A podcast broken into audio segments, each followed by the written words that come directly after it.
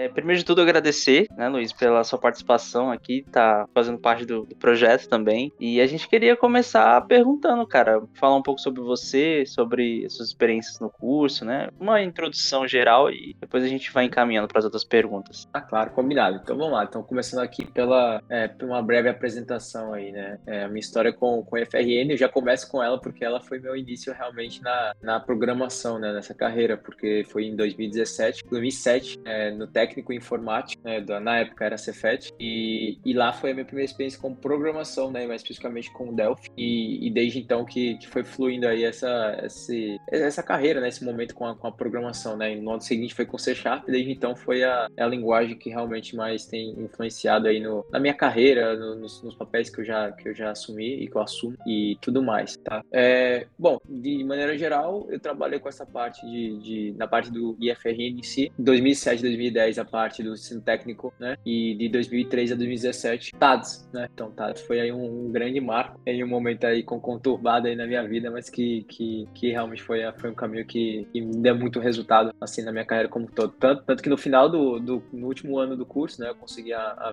a primeira vaga. Eu já, já havia trabalhado, né? Como é, bolsista de pesquisa, como estagiário e tudo mais, mas foi realmente com, com o último ano que eu consegui uma vaga como júnior, né? Bom, então, pronto. Ótimo. É, cara, bacana. Bom, Essa questão, tipo, do.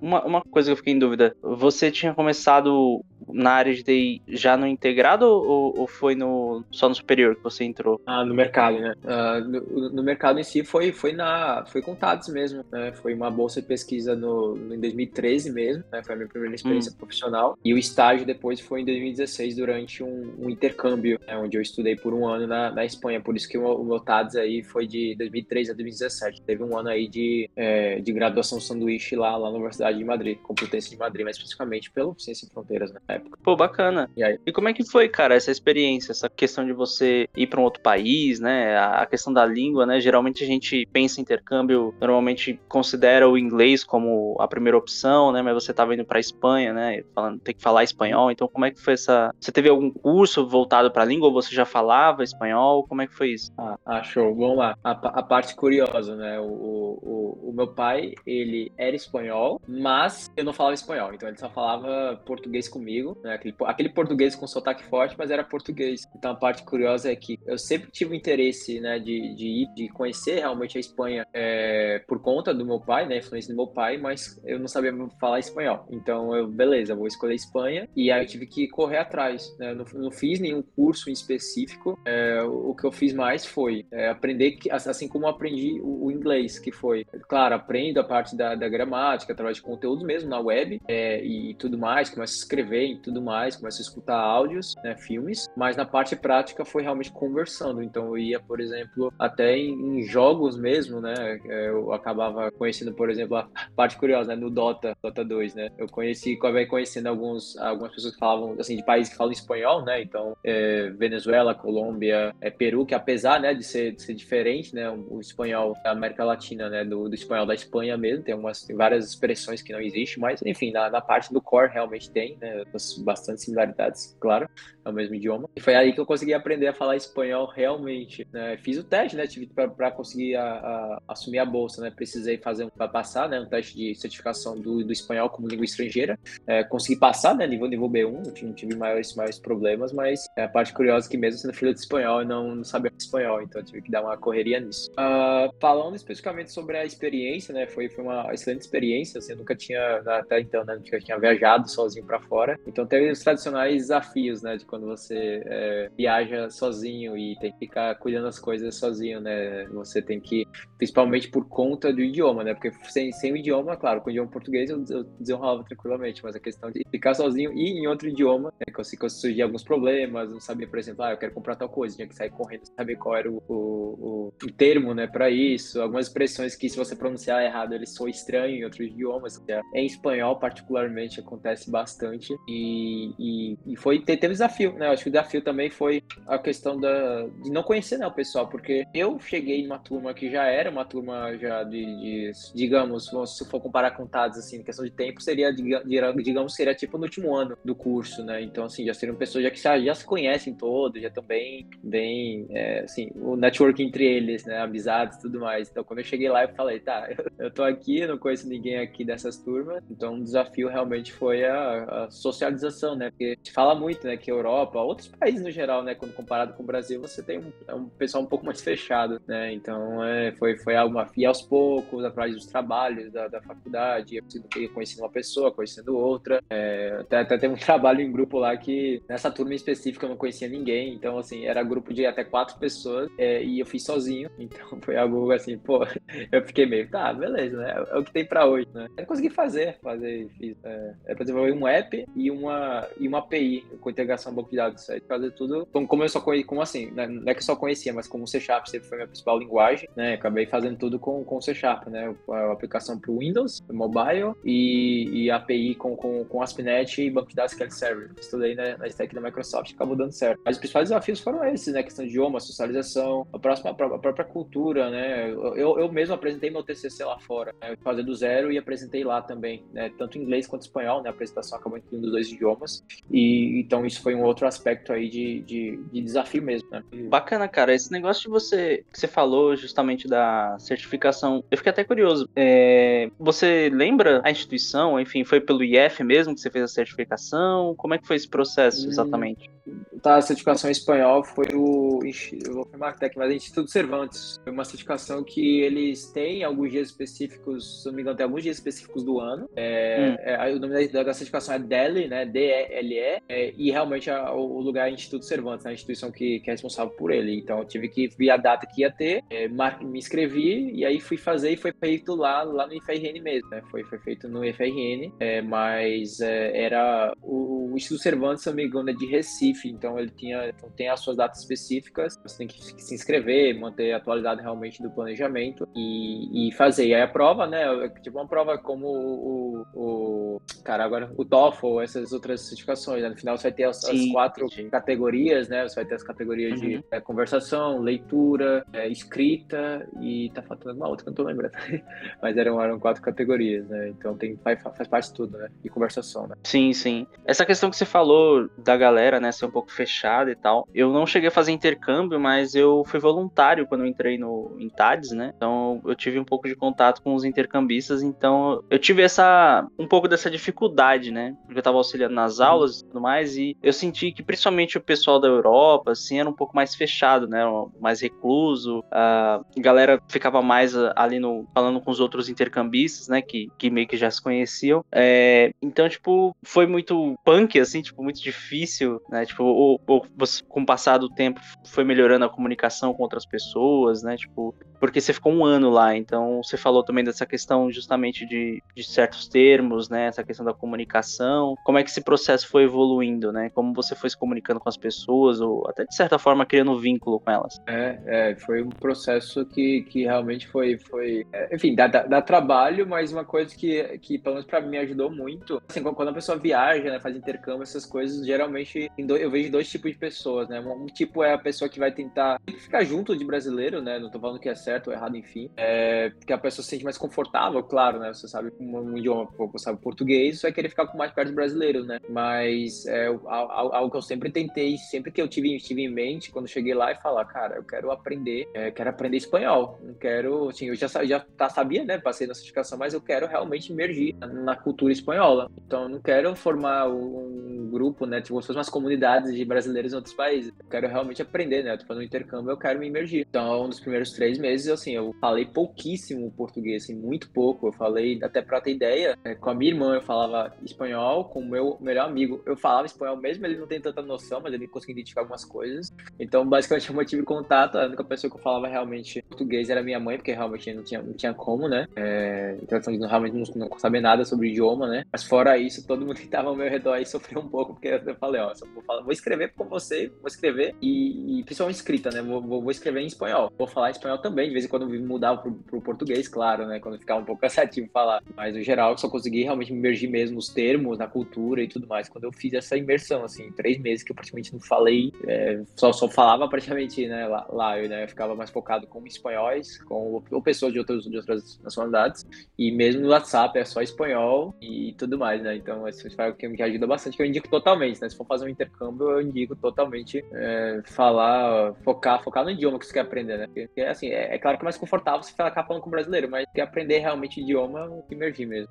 Interessante isso. É, uma, uma dúvida que eu tenho é, você teve contato com muitas tecno tecnologias, tipo, pode ser projetos de startup ou algo mais avançado durante o seu intercâmbio? Uhum. Ah, boa. Vamos lá. É, minha... Curiosamente, né, eu até falei, né, que eu sou sempre fui mais focado na stack do .NET, né, Microsoft. A, a, parte curiosa lá é que meu TCC ele foi feito com Python, ele não foi feito com .NET. E, e, a razão é a seguinte: tive uma matéria na faculdade, né, de, de Python, né, e, e aí eu fui, ah, cara, me esqueci qual o nome disso. Talvez vocês conheçam o termo, né, quando é tipo um laureado, né. Você foi tipo laureado na turma, né, pela em questão de nota, né, junto com outros dois, foram outras duas pessoas que eram companheiras de equipe minha, né, a gente era a equipe laureado. E, e aí eu falei, caramba, Python achei, achei interessante, né, foi, foi no primeiro semestre de lá. E, e eu gostei do professor. Eu falei, pô, se, se eu conseguisse é, fazer meu TCC aqui, aqui na Espanha, hoje seria legal, porque já, já adiantaria, né, um pouco a questão do, do TCC que eu vou fazer de qualquer forma, um momento ou outro, né, quando eu tenho que voltar para o Brasil. E aí eu topei falar com o professor, eu falei, professor, é o seguinte, assim, e, e eu, eu fiz isso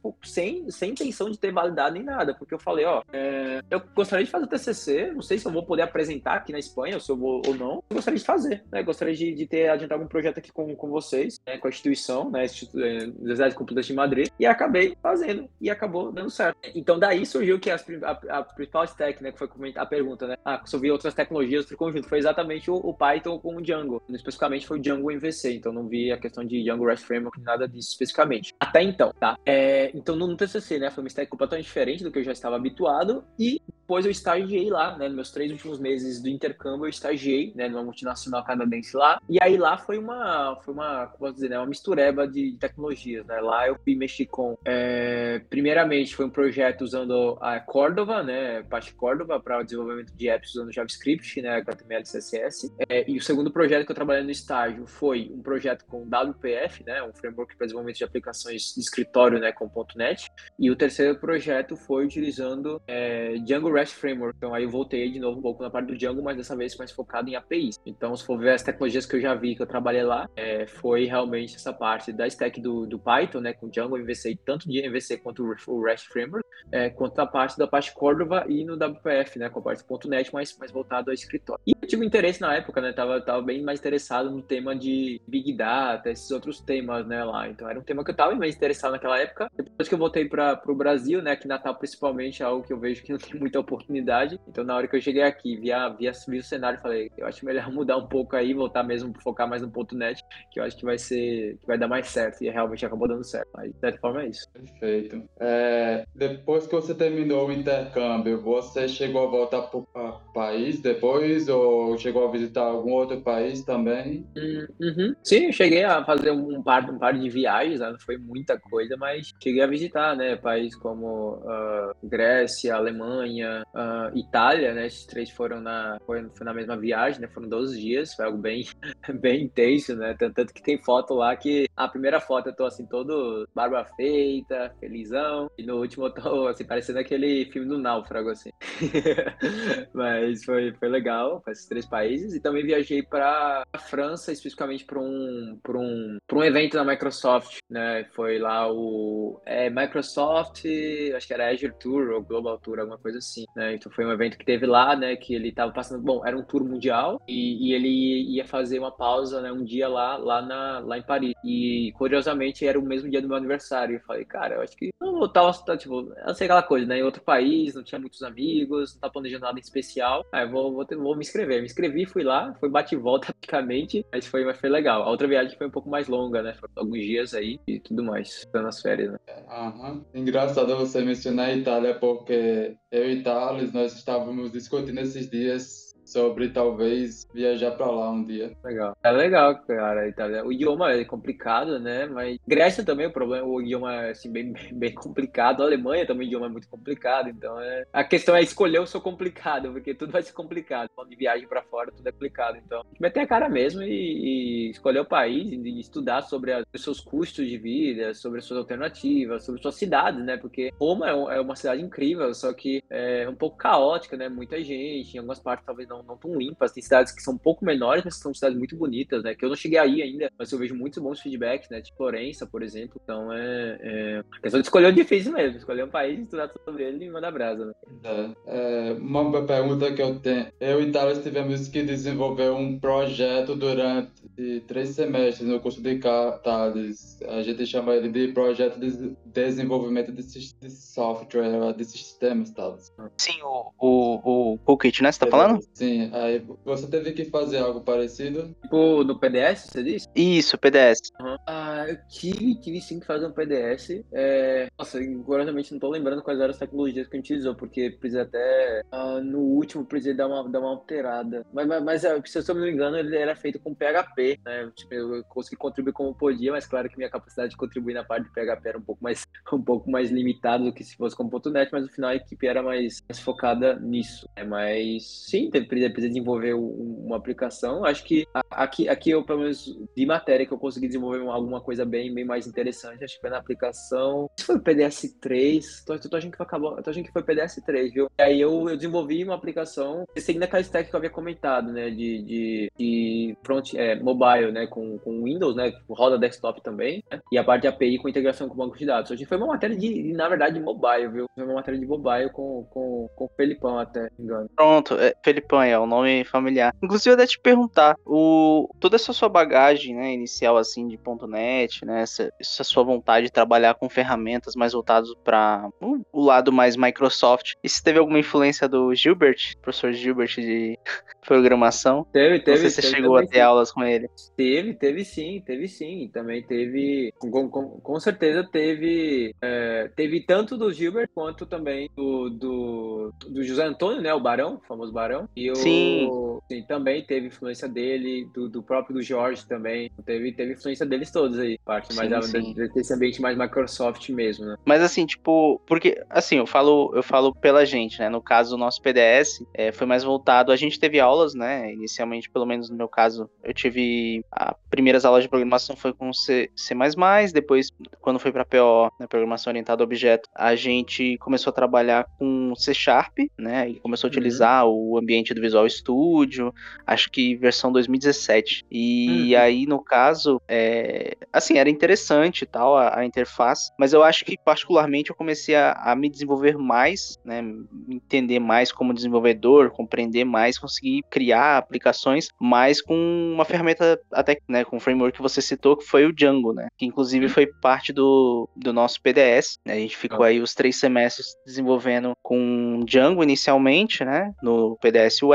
Depois a gente passou a utilizar o Django e o Vue.js. E no último PDS a gente trabalhou ainda com essas tecnologias, mas também utilizando o Azure da Microsoft. Legal, pô, legal. Aí a gente criou, né, basicamente uma, um sistema voltado para busca de receitas, né, um, uma busca inteligente. Inclusive é um projeto que a gente ainda tem vontade de, de, dar continuidade, né. Pelo menos eu e o Felipe, né, a gente não sabe se a equipe toda ainda tem vontade, mas é assim, tipo, até emendando uma pergunta, é, a incubadora, no caso, você, o PDS que você fez, você teve algum, alguma vontade de, de para incubar esse projeto ou teve alguma ideia? Você se reuniu com uma galera, alguma coisa nesse sentido que você tenha trabalhado nesse sentido? Você se viu de alguma forma dentro de uma perspectiva empreendedora? Não, com, com, honestamente, com esse projeto, não. Eu acho que é, é, é, aquela, é, aquela, questão, né? De algumas vezes a gente faz um projeto e. Que é a realidade, né? Algumas vezes a gente faz um projeto e se identifica com ele. Talvez a gente faça. Trabalhe um projeto, mas talvez não se identifique tanto com ele. Nesse caso, especificamente, é, não, não, não tá me identificando tanto e honestamente eu não, não planejava de não lançar ele de uma maneira forma mais empreendedora, né? Hoje, hoje, hoje em dia eu empreendo de outras formas, né? Mas como parte instrutor, a parte como mentor, a parte também que a gente vai falar provavelmente depois, mas é, e, e, com os sites que eu estou construindo, né? Mas né, com a parte do PDF especificamente não, não, não cogitei não a parte de incubar não, projeto.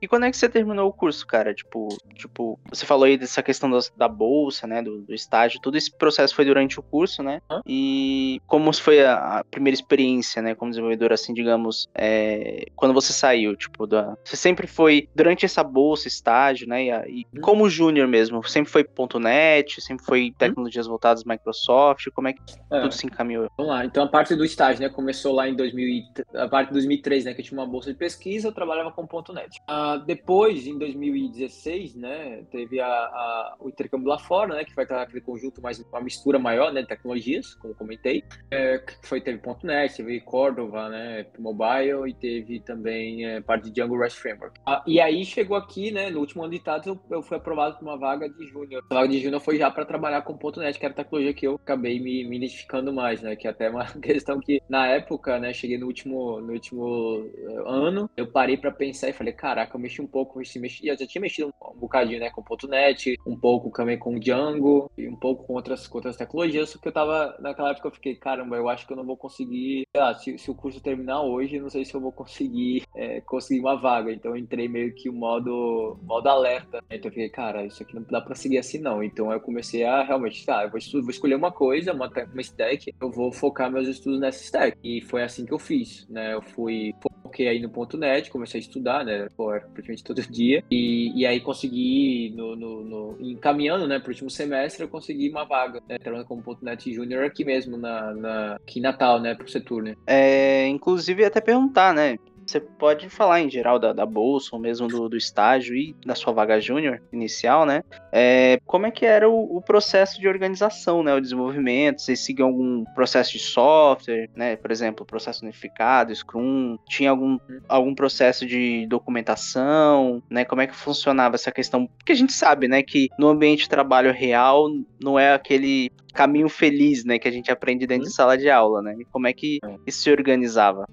Eu vou, eu vou, então limitar a falar até, até o cargo de júnior, tá? Não vou falar então, como, pelo que eu entendi, depois a gente pode falar mais da parte. Ou seja, se você quiser, eu já falo já de, de cargos maiores, mas até nas minhas experiências como estágio e júnior, é, não tinha documentação praticamente, né? Tinha alguma coisa, mas não era tipo realmente do, muito do, documentado. É, não tinha um processo de software específico, tá? Era um. Eu posso falar aqui para você que é um Kanban, mas não, na, na prática não era tanto, né? A gente tinha uma sequência de demandas para atender é, via suporte mesmo, umas demandas mais, mais claras de prioridade sem ser de suporte, né, de uma sustentação, e a gente fazia sob demanda. Era, era esse o processo, realmente não para essa essa vaga até o cargo de júnior, realmente não teve teve trabalho com algum tipo de modelo específico de processo de software. A partir de meus cargos, né, como pleno e diante, aí sim que a gente que eu realmente passei a mexer mais com, com esses processos. Posso falar até mais para frente se, se, se, quiser que eu explore, mas até júnior realmente não tinha nenhum qualquer tipo de processo processos, nem. Processo tinha, né? Mas não era processo formal. E a parte de documentação, né? Essa questão de papéis, até que você comentou de, de artefato, não tinha quaisquer tipo de reunião específica. A reunião, a reunião específica era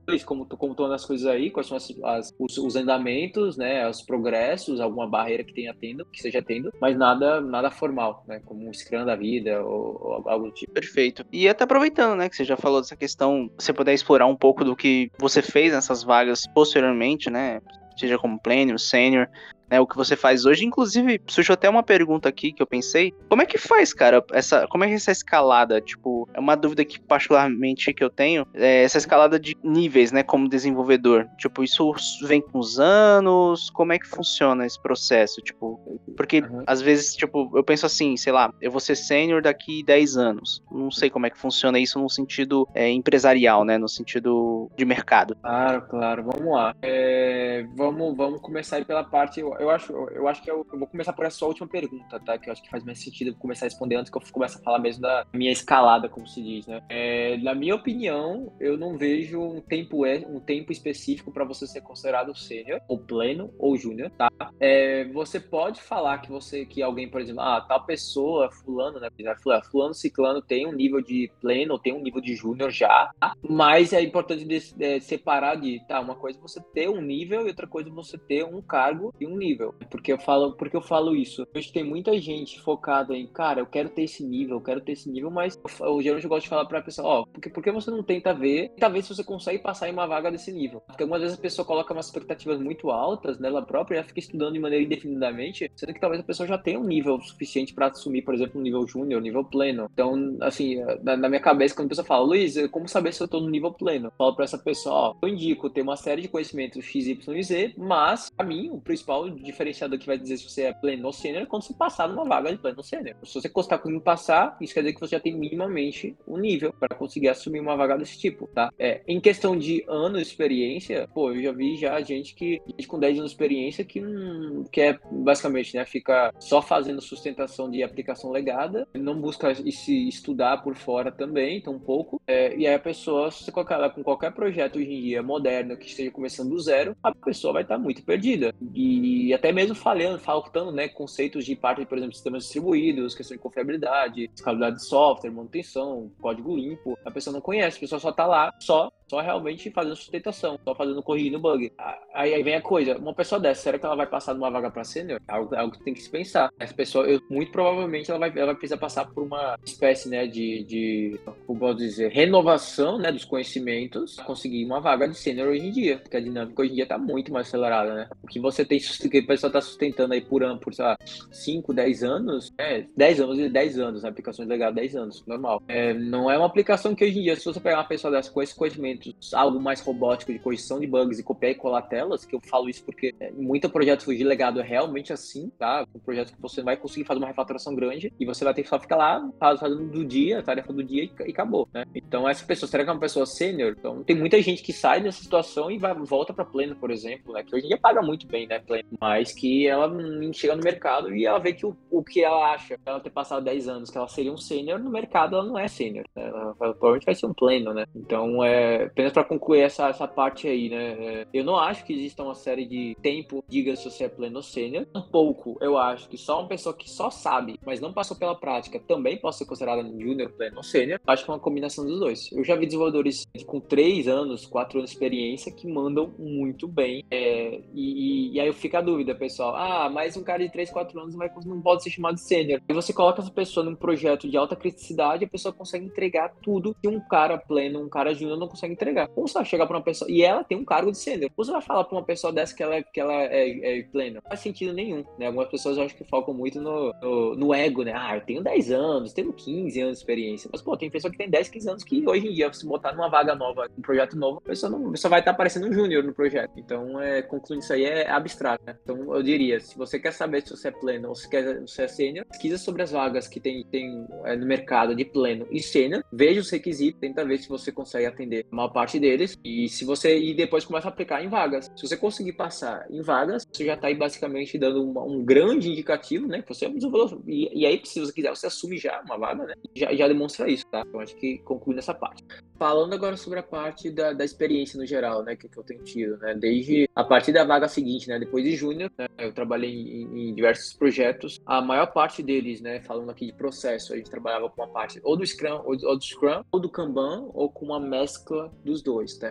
Em alguns projetos a gente tinha os cargos bem separados. A gente tinha lá o Product Owner lá para cuidar da parte mais de, espécie, né, de conexão com os análises de negócio, com os stakeholders, alinhamento sobre os entregáveis. E, e na parte do Scrum Master também alinhando nessa, nessa relação, né, fazendo um acompanhamento mesmo dos desafios que a equipe tem encontrado, garantir que, o, que a gente tem acesso às informações que precisam ser feitas, que precisam ser obtidas para conseguir desenvolver a funcionalidade, atendendo, né, os requisitos. É, e, e, aí de, depende da empresa, né, mas algumas delas é, ah, você tem uma, uma um encontro de review, um encontro de planning, é, e aí fica fazendo sempre essa, essa questão, né? Planning, junta lá todas as tarefas que vai ter que fazer para sprint, faz sprint, e no final faz o review, né? Alguns processos você tem a questão dos testes já embutidos, outros você não tem. Geralmente, se for para usar teste, eu indico sempre colocar teste embutido já na, na tarefa, que é até o chamado, né? Definition of done. Para você fazer a definição de pronto, tem que ter algo bem definido. Então, se for com teste, teste, show de bola. Mas não deixar aberto muito a isso, não. Uh, sobre a questão de, de bom, processos é essa questão dos papéis, né? É questão de reuniões, como comentei. Algumas vezes tem planos, quase sempre tem review também. Na maior parte das vezes você tem uma review, tá? Nesses processos. Stream Programming eu já trabalhei também, né? Particularmente com a parte de Pré-Programming, Test Development, né? O TDD. Eu já, já, trabalhei isso, inclusive de maneira remota, então é, é um desafio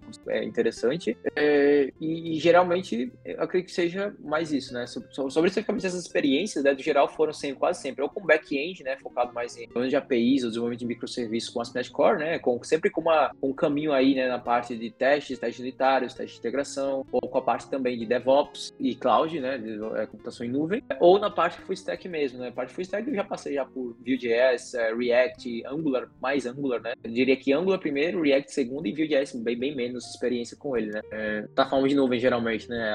Azure, né? Microsoft, AWS também, até Google também já, já, já trabalhei. Então tem basicamente essas experiências foi, foi bem, bem esses, esses tópicos, né? Também. Né? As documentações, né? Como havia até perguntado né, outra, no ponto, né? documentação aí nesse caso já começa a melhorar um pouco, né? Já começamos a ver, por exemplo, documentação através de diagramas UML, é, geralmente, né? Das entidades do domínio e também alguns diagramas UML de arquitetura, tanto de solução quanto de arquitetura de software, tá? É, geralmente só a gente armazenava, né? Nos projetos que eu trabalhei, armazenava ou no Confluence ou no, no, no Azure DevOps, por exemplo. Acho que eram as principais fontes de, de documentação, né? Diagramas em UML, é, a parte de documentação de docs, né? Tipo, usando o README, né? Do, do Git também utilizava um, bocadinho, tá? Não tem, mas essas foram as principais ferramentas mesmo que a gente utilizava, tá? Perfeito. Cara, uma coisa que eu fiquei pensando aqui em relação ao que você falou, né? Principalmente essa coisa da, de sênior, né? E tudo mais. É... Pô, interessante isso, cara, porque, por exemplo, hoje eu me enxergo como um cara, tô como bolsista, né? Eu faço parte do Laís, eu e o Felipe, né?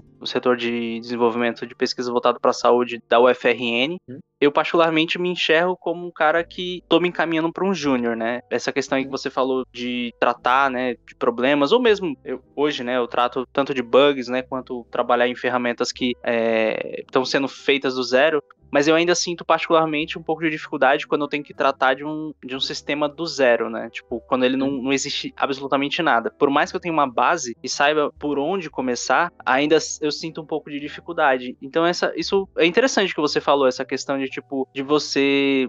O, o seu nível como desenvolvedor tá muito relacionado, né? Pelo menos da maneira como eu interpreto, é, o seu nível de estudo, o seu interesse sobre aquele tema. Então, tipo, se você quer ser um, um, um dev pleno, ou mesmo sênior, né? Voltado para uma tecnologia específica, então é o quanto você se aprofunda nela, né? Uhum.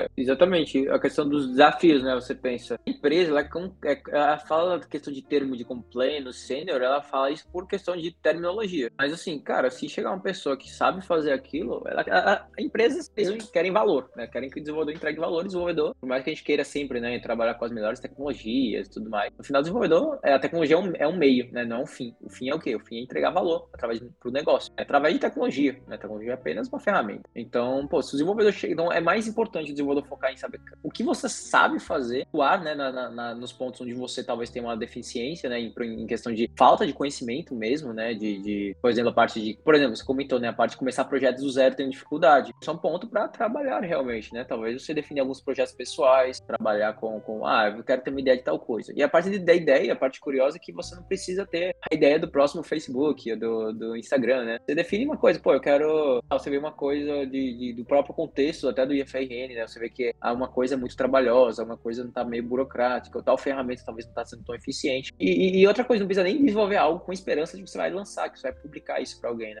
Faz, nesse caso que eu tô falando, essa discussão, é apenas para fazer uma coisa para você melhorar. Né? Se for publicado, ótimo. O seu crescimento pessoal, né? É, é isso é algo para você, não é algo necessariamente que você precisa publicar. Então, isso aí já, já, já tira um peso muito grande, né? Porque quando você começa a pensar, ah, eu vou ter que publicar isso aqui, aí você já começa a travar, né? Nesse caso, eu indicaria realmente, pô, escolhe um projeto que você, um hobby que você tenha, sei, sei lá, parte de jogos, leitura, é, jogos tabuleiro, enfim, fotografia, qualquer coisa desse tipo, e, e cria uma aplicação. Uma aplicação, por exemplo, pode ser full stack, ou pode iniciar, por exemplo, se você tá mais back-end, começar algo mais uma API, algo do back-end mesmo, e começar a fazer, aprender na prática. Ah, tá, o que eu faço quando inicio um projeto? Que, por exemplo, hoje em dia, pô, os meus projetos do zero saem muito rápido, assim, muito naturalmente, porque é, foi muito teste técnico, foi muito projeto mesmo do, do zero. Então, assim, eu já sei basicamente o que eu vou fazer já do início, eu tenho isso decorado. Se você me falar agora, Luiz, como, como você iniciaria um projeto? Pô, eu, eu visualizo já a questão de criar, criar a interface, criar o, a solução no Visual Studio, criar cada projeto, apagar os, as classes que, que ele cria automaticamente, por onde eu vou começar o meu projeto, em qual camada, né? Quando fala de é, arquitetura em camadas, responsabilidades. Quando você fala em um domínio, eu já, eu já, eu já visualizo já bem, tá, pelo menos essas entidades eu vou precisar ter nele. Então, tipo, é, é questão de prática. Então, isso é só questão de prática mesmo. Até, até para eu conseguir minha vaga de júnior no último ano de IF, foi muita prática. Então, eu fui lá e uma cópia do. Cópia, né? Falo cópia, mas é uma versão mínima, né?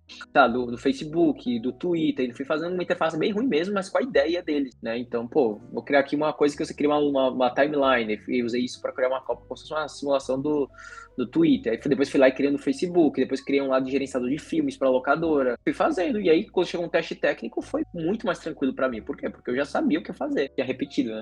Show de bola, cara. É uma coisa que, inclusive, eu pensei, né? Eu, claro, eu tenho a questão. Agora vai ficar mais fácil, né? Porque eu, eu terminei a faculdade. Mas era uma coisa que eu tinha até em mente, né? Essa, eu vejo muito conteúdo assim na internet, seja em sites voltados para desenvolvimento, ou mesmo YouTube mesmo. Tem muito conteúdo voltado a a, criação, né? Ah, como é que você cria um site, tipo, sei lá, um Netflix ou coisa do tipo. É interessante esse, isso que você falou, né? Desses, de você talvez até recriar certos sites que já existem para você hum. expandir o seu conhecimento, né? Em determinadas tecnologias. É, a, única questão que eu vejo assim, se você for tentar recriar e você fazer realmente por conta própria, show de bola. Eu vejo hoje em dia que, sei lá, um artigo vai lá, um vídeo no YouTube ensina como fazer cópia do, do, do Netflix, por exemplo. Aí o que acontece? Muita gente faz a cópia do Netflix, só que não foi uma cópia que elas fizeram, a maior parte das pessoas, né? Não tô falando que todo mundo que posta a cópia do Netflix fez porque copiou de algum instrutor. Não tem problema nenhum, você aprende através da prática. Se você só pratica através de um instrutor, por exemplo, eu sou instrutor. Uma coisa que eu sempre motivo muito meus alunos é o quê? Eles fazerem um desafio próprio, eles fazem um projeto próprio. Ó, você aprendeu como fazer através de, como se fosse, né, pegar na mão, né, pegando na mão, né, seguindo uma série de vídeos, de curso, por exemplo, mas você precisa soltar a mão e, e pegar um projeto próprio. E é assim que, assim que você vai aprender. Né? Então, isso é uma parte muito, muito importante. Cursos ajudam muito, porque se você for para pensar, a internet muito artigo, tem uma infinidade de artigos, uma infinidade de vídeos do YouTube e é tudo fragmentado. Então, para você desenvolver um sistema, você não precisa, você, você não pode ser algo fragmentado, né? Você vai ter lá toda a parte de arquitetura, a parte de acesso a dados, a parte de login, a parte de integração entre sistemas, tem a parte de testes unitários, teste de integração, é, a parte dos middlewares dentro da aplicação, falando .NET, a parte da publicação, né? então parte de mensageria, autenticação, você vê que tem muita coisa. Então, tipo, se você for, é, eu, eu falo muito isso por quê? Porque eu investi muito em cursos. Por quê? Porque eu sei que se eu fosse isso isso um a um no, na internet, cara, não vale a economia que tem, porque a pessoa vai demorar anos, assim, anos para conseguir aprender uma coisa, poderia simplesmente adquirir uma coisa mais, mais planejada para conseguir publicar, né? Porque, por exemplo, pô, se você pegar uma pessoa que nunca publicou, nunca, por exemplo, desenvolveu um sistema do zero e colocar ela para desenvolver agora, ó, você vai fazer o seguinte, você vai implementar agora com autenticação, com mensageria, com banco de dados, com tudo e tal, isso e tal. Você vai ter muita dificuldade se ela não tiver pelo menos passado por algum momento mais guiado, sabe? Então é, tem essa questão muito, muito importante da parte da prática, né? Sim, sim. Inclusive, uma coisa que eu tava pensando, né, enquanto você ia falando sobre isso, essa questão, tipo, desse paralelo, né, de, de aprendizado né, e você criar os seus próprios desafios, uma, uma coisa que eu tenho vontade, né, que inclusive, você, quando você falou de hobby, a primeira coisa que passou pela minha cabeça foi isso, é, além do Tardes pelo Mundo, né, que é um projeto que a gente tem em parceria com o IFRN, é, eu tenho um podcast pessoal, né, que eu passo com amigos, né, que é mais como um hobby mesmo, que é o Dissonância. A gente normalmente fala sobre filme, jogos, essas coisas. E uma coisa que eu sempre fico, eu fico pensando assim, tipo, pô, acho que eu vou criar um site, alguma coisa assim, uma plataforma. Tipo, pode ser que eu publique, pode ser que não, mas eu tava pensando, pô, eu poderia criar o front e o back com calma desse, desse, desse projeto aqui para me testar, entendeu? Então, uhum. do que você foi falando aí uma coisa que eu, que eu tinha em mente, assim, que eu acho que, que tem como eu me provar, né? Porque seria uma ideia original, né? Do zero, né? Que eu criaria o front-end, eu criaria o back, né? Criaria um sistema para as ideias que eu tenho em mente, que eu acredito que aquele site teria como necessidade. Total, total, total possibilidade total aí de fazer, de fazer um projeto aí próprio nisso aí. E é algo que você gosta, que é uma coisa que motiva bastante. Eu posso falar para você, ah, vai lá e faz um sistema de, sei lá, locadora de filme. Pô, se você não gostar, você vai, não vai sentir motivação nenhuma. Mas quando você tá, pô, vou fazer uma coisa que eu gosto, gosto do hobby, por isso que eu falei. Parte do hobby ser algo interessante, entendeu? Quer perguntar alguma coisa, Felipe? É, é, uma, é sobre a questão de eu e Thales estávamos também discu é, discutindo recentemente sobre a questão de fazer pós-graduação. Você uhum. chegou a fazer algo assim depois de terminar o intercâmbio, o IF, ou, ou recomenda alguma coisa? Vamos lá. É, eu, eu, fiz uma pós-graduação, né, especialização em arquitetura de soluções. Uh, sobre a questão de se vale a pena, não vale. Tá, eu acho que depende muito do momento da pessoa, né? Primeira, a, a primeira pergunta de tudo né? Se for uma pós-graduação. Né? É, universidade privada, né? Claro, você tem que a parte do pagamento. Então, você, você consegue, falando especificamente da parte mais de, de pós-graduação, as especializações, né? Algo que é mais que é realmente comercializado, né? Você, não tô falando de mestrado ou doutorado aqui, mas é, depende do tema, né? O que eu acho legal dessas especializações é que ela tem realmente, geralmente, temas bem nichados, né? Uma especialização em computação em nuvem, em DevOps, em tal coisa, tal outra. Então, se a conseguir investir e, e, e, e seguir, né? Poder acompanhar, fazer os exercícios e tudo mais, eu acho que eu achei válido sim, tanto que eu fiz, né? É, mas, mas eu acho que é sempre muito, muito, depende muito do que a pessoa planeja, né? Tem gente que sai da graduação e já quer, por exemplo, ah, eu já tenho na minha mente que eu quero fazer mestrado, depois doutorado, para atuar com parte de pesquisa, e pronto, legal, pode, pode mandar brasa também. Eu, eu acho que assim, eu, eu, posso falar minha opinião, né? Falei, pô, eu pra mim, eu, eu curti, pra mim valeu a pena, tá? Mas acho que cada pessoa é um mundo, né? Então acho que, acho que cada pessoa tem que realmente analisar o que, que para ela tá fazendo sentido naquele momento e, e escolher, né? Para o meu caso, eu acho que vale, tá? Eu acho que, que vale, né? A parte formal e especialmente, né? Porque hoje em dia, tá falando sobre a parte de faculdade, né? Muito, muito país, quando você vai tentar, por exemplo, trabalhar, obter um visto, tem uma graduação, tem um grande impacto, muita vaga pede isso também. Então, pô, graduação, outra pós-graduação, tem muitas coisas que, vários fatores que, que melhoram, né? A sua, a sua, o seu perfil, de certa forma, né? Quando você for, por exemplo, tentar um visto em algum país. Né? Então, acho que, eu acho que, para mim, vale a pena, tá? Mais uma coisa, Felipe? Eu acho que era só isso mesmo. Obrigado pelo input. É. Pronto, uma coisa que eu ia perguntar também dessa questão de pós, é, acho que você mencionou sobre Big Data, né, também? Hum, isso. Cara, eu queria entender um pouco mais, o que, que necessariamente é Big Data, cara? Uh, assim, esse, esse é um tema que eu não, não trabalhei, ah, é, é, algo que, que eu não sei se você é a melhor pessoa para responder especificamente sobre Big Data, tá? O que eu estudei apenas, eu comentei, né, foi, foi seis anos atrás né, que, que eu tive mais, mais uhum. interesse nesse tema. Então, hoje em dia, é, poderia falar um pouco disso, mas provavelmente seria alguma coisa, alguma coisa mais, mais errada, né? Mas, assim, de, de certa forma, em resumo, Big Data é,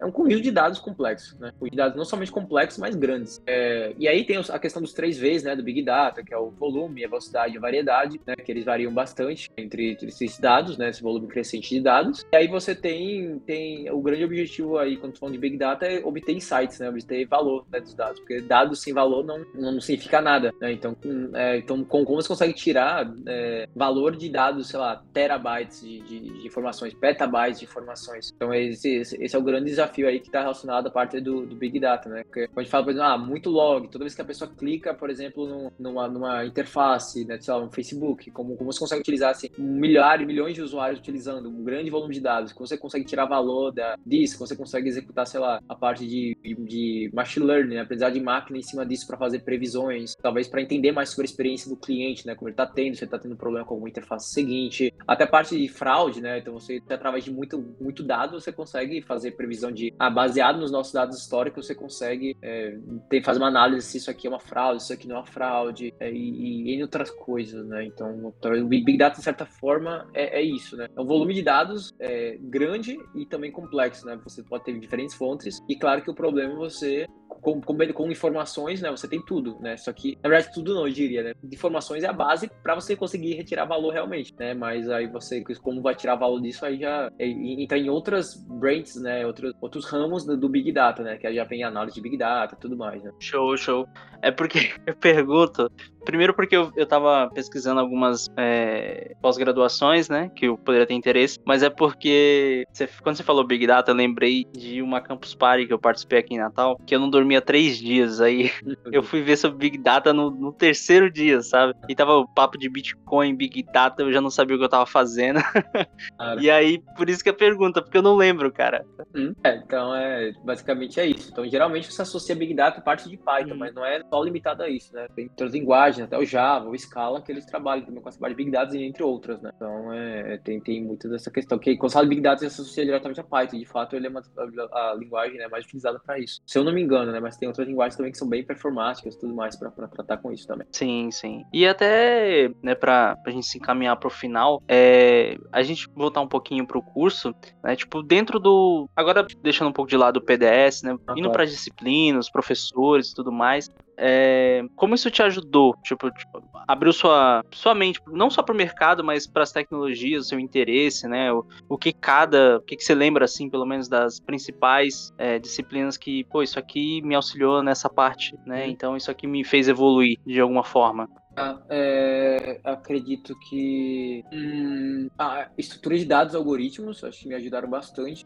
Deu uma, deu uma, assim, uma, é uma matéria que é, complica assim, é uma matéria mais, mais pesada, né, quando falando aí de estrutura de dados algoritmos, mas que definitivamente ajuda muito no dia a dia, né? Porque no final, o tempo inteiro a gente tá, tá programando, então todo momento a gente tem que ficar tomando decisões de, de a estrutura de dados utilizar, de se, informar, de se importar, né, pela complexidade do, do algoritmo. Então acho que é, algoritmo e estrutura de dados foi certamente uma, uma, uma matéria, né, que tanto a 1 quanto a 2, né, que matéria que, que impactou bastante, né. Uh, vamos lá, outras, outras matérias que também tiveram um bom, bom impacto aí na, na minha carreira, né. Uh, bom, tem, tem matéria, a própria matérias, né, da, da parte prática, eu sei, eu sei que aí você falou, né, deixando de lado o PDS, mas assim, eu acho que definitivamente é uma matéria muito relevante, né, para trazer esse, esse, esse, aspecto mais prático e corporativo, né, nossos, nos nossos, uh, nossos projetos, afinal, né, se a gente não, não botar em prática, a gente acaba não, não evoluindo, não evoluir, né, praticamente, né. Hum, tem uma matéria de sistemas operacionais que eu achei interessante, tá, é uma coisa que tra traz um nível de, de abstração que eu, que eu não estava acostumado, né, lidar com essa parte de, de sistemas operacionais.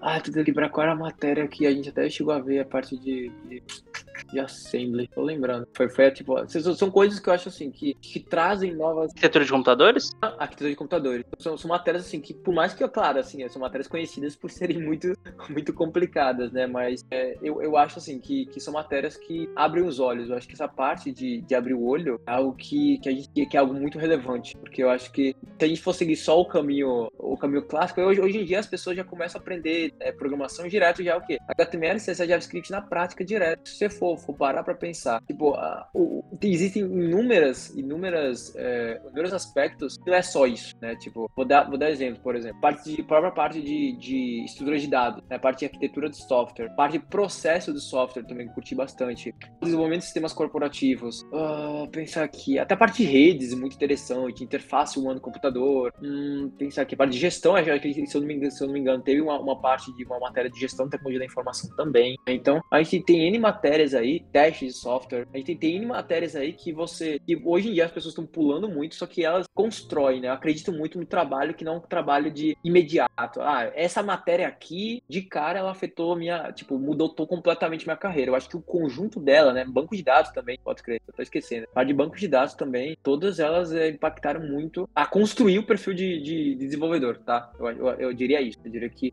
todas essas aí que eu comentei, né? Por mais que algumas pessoas achem, ah, essa matéria talvez não tenha contribuído tanto, mas eu acho que o conjunto delas, quando você termina no curso, te permite ser uma pessoa, um profissional mais flexível e, e poder atuar onde ele preferir, né? E ao invés de já você já tentar já escolher uma tecnologia, escolher já sair escolhendo as coisas direto, você ter toda essa base de algoritmo, estrutura de dados, processos, arquitetura, testes, gerência de projetos, banco de dados, redes, tudo isso ele vai, ele vai criar, ele vai formar um perfil de aluno pronto para tomar uma decisão sobre qual tecnologia, qual stack ele vai querer trabalhar. Eu, eu diria isso. Show, show de bola. E pra gente encerrar, cara, eu queria que você, assim, no seu ponto de vista, né? Acredito que você meio que já respondeu, mas uh, meio que um resumo, assim, pra galera, né, que tá ouvindo, porque tem muita gente que acompanha a gente que tá entrando agora no curso, ou tá no integrado, ou tá no, no primeiro semestre, né? Então, a sua perspectiva do curso versus o mercado de trabalho, né? O quanto ele foi importante, o que que diferencia, né? Porque, por exemplo, na eu mencionei até o, o termo, né, caminho feliz isso aí a gente uhum. vê muito na, nas aulas de APO,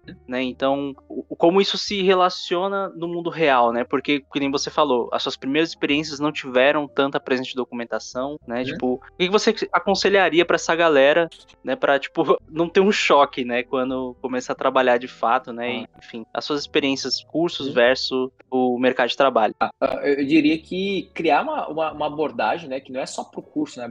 É uma abordagem para carreira, né? Você testar o que você aprende, você praticar em outros projetos, né? Porque, como falou, né, tem um caminho feliz, né? O próprio PDS, quando a gente tava conversando, ele já começa a botar, dar um choque, né? Algumas vezes a pessoa vai estar tá implementando uma coisa, vai bater a cabeça, pô, eu quero implementar autenticação, e agora? E a pessoa não quer implementar autenticação, e aí? Então, pô, você já começa a ter esse. É, eu diria que, que assim como eu fiz, né, no meu último, meu último é, ano, complementando, complementando o curso, eu, eu comecei a entrar, pegar projetos, comecei a aplicar os conceitos que eu estava aprendendo no curso, né? Através de outros cursos também, complementares, a parte de projetos mesmo, né? A parte de, testando mesmo, a parte de estrutura de dados algoritmos, né? A parte de resolução de problemas, né, em plataformas de, de, de desafios, a parte de promoção orientada a objetos, a parte mesmo de banco de dados, redes. A gente comentou, então eu diria que é, para você se preparar para o choque, eu acho que a prática é a melhor alternativa. Né? É, realmente vão, vão, vão, ter pessoas que talvez elas não pratiquem tanto ao longo do tempo. E, e assim, cada, cada, pessoa tem o seu, seu, seu ritmo é, é, e situação e prioridades e tudo mais. Mas eu diria que se você não quer levar um choque, quando chegar, por exemplo, em testes técnicos, em, em mesmo no mercado como júnior, confia nesses temas que você está tá estudando aí no, na, na grade do IFRN, né, do IF, dados especificamente, e, e aproveite e pratique, né, realmente é, confia, faça as atividades, né, faz um professor aqui, mas porque eu sou instrutor também, mas as atividades são muito importantes, cara. É, é, é, assim, a, a, gente não vai, não vai saber, não vai ter assim, a gente não sabe até que a gente coloque na prática e veja. Eu posso olhar um, ver um vídeo de uma hora, alguém mostrando fazer uma coisa, ah, eu sei fazer. Na hora que eu for fazer na prática, um, um caso diferente, cara, pode ser que saia tudo errado. Por quê? Porque eu esqueci um detalhe, esse detalhe quebra tudo. Então eu diria que para evitar esse choque é sempre criar essa, essa mentalidade de, pô, eu vou, vou criar uma prática, vou correr atrás, né? Chama, né? Correr atrás. E aí você pode, por exemplo, ver uma atividade, uma matéria específica, correr atrás para fazer um projeto, por exemplo, é, paralelo a ele, né? Utilizando os conceitos que você está aprendendo na, na, na, matéria. E aí surge uma dúvida, você vai lá e, e interage com o professor. Então eu, eu vejo isso, né? Tem, tem, sempre alunos, claro, que interagem mais com professores, outros nem é, não interagem tanto, mas acho que tem um, pô, o professor ele tem uma bagagem imensa, ele tem um conhecimento imenso. Então acho que vale a pena demais você é, suar um pouco mais. Você sua sempre, né? Programação é ter carreira de TI realmente é uma é uma é, é uma jornada que, que em alguns momentos é cansativa, é realmente algo que exige esforço, né, no final. É com qualquer carreira no final. Mas acho que quando a gente dedica um pouco mais tempo nessa carreira, nessa parte inicial, eu acho que a gente vai conseguir economizar muito estresse quando for tentar uma vaga uma vaga para uma vaga para júnior, uma vaga, enfim, né? Sair realmente, né, pro mercado. Perfeito. Cara, mais uma vez quero agradecer. Foi, foi muito esclarecedor. Você fala muito bem. Eu gostei bastante da dinâmica do, dos tópicos que você trouxe. E, pô, com certeza a galera que for ouvir o episódio, quando ele sair, vai achar muito bacana, porque foram muitos pontos. Você resumiu muito bem. E, pô, até para mim, né? Cada. O Felipe também sabe, né? Que a cada entrevista que a gente tem, né? Com cada convidado é um aprendizado novo, né? A gente sempre tá, pô, crescendo a cada, a cada episódio. Então, mais uma vez, quero agradecer pelo seu tempo aí. Foi, foi um prazer. Legal. Legal. Eu, eu, eu quero agradecer pela oportunidade, né? Eu gosto sempre de, de devolver aí, né? Também a contribuição que, que o curso, né? Que, que a instituição também, né? Me, me, me, deu, né? Então, sempre que eu puder compartilhar em algum, de alguma forma, né? Indireta ou indireta, ah, para os alunos, os, os alunos, para a instituição, enfim, eu, eu, eu, gosto demais. Então, né? Então, até, tá, até com a parte da palestra, agora com a parte do, do podcast. Então, quem, quem tiver, quem quiser me adicionar aí né, pra, no LinkedIn, né? Eu não sei se eu posso falar aqui. Pode falar meu, meu contato aqui, para casa? Pode, pode, fica à vontade. Beleza. Então, se alguém quiser enviar um e-mail, né? Pode enviar o contato, arroba, luizdev, né? Com S, né? luizdev.com.br ou Luiz Felipe no, no LinkedIn, né? Então, acho que vai, vai, não vai ser muito difícil achar, tá? E aí pode, pode entrar em contato, gosto demais de interagir, né? Tiveram alguns alunos que já me adicionaram da, desde a palestra também, mantido contato, então como, como puder ajudar aí nessa, nessa jornada para deixar ela mais, mais é, enfim, mais, mais tranquila, né? No final vai ter essas não tranquilidades, uhum. mas é, como, como puder ajudar, eu, eu tô à disposição aí. Show de bola. Quer acrescentar mais uma coisa, Felipe, antes de a gente encerrar? Só agradecer também. Obrigado aí, Felipe Tales aí, que, que o podcast siga crescendo aí. Sucesso pra vocês. Obrigado. Obrigado.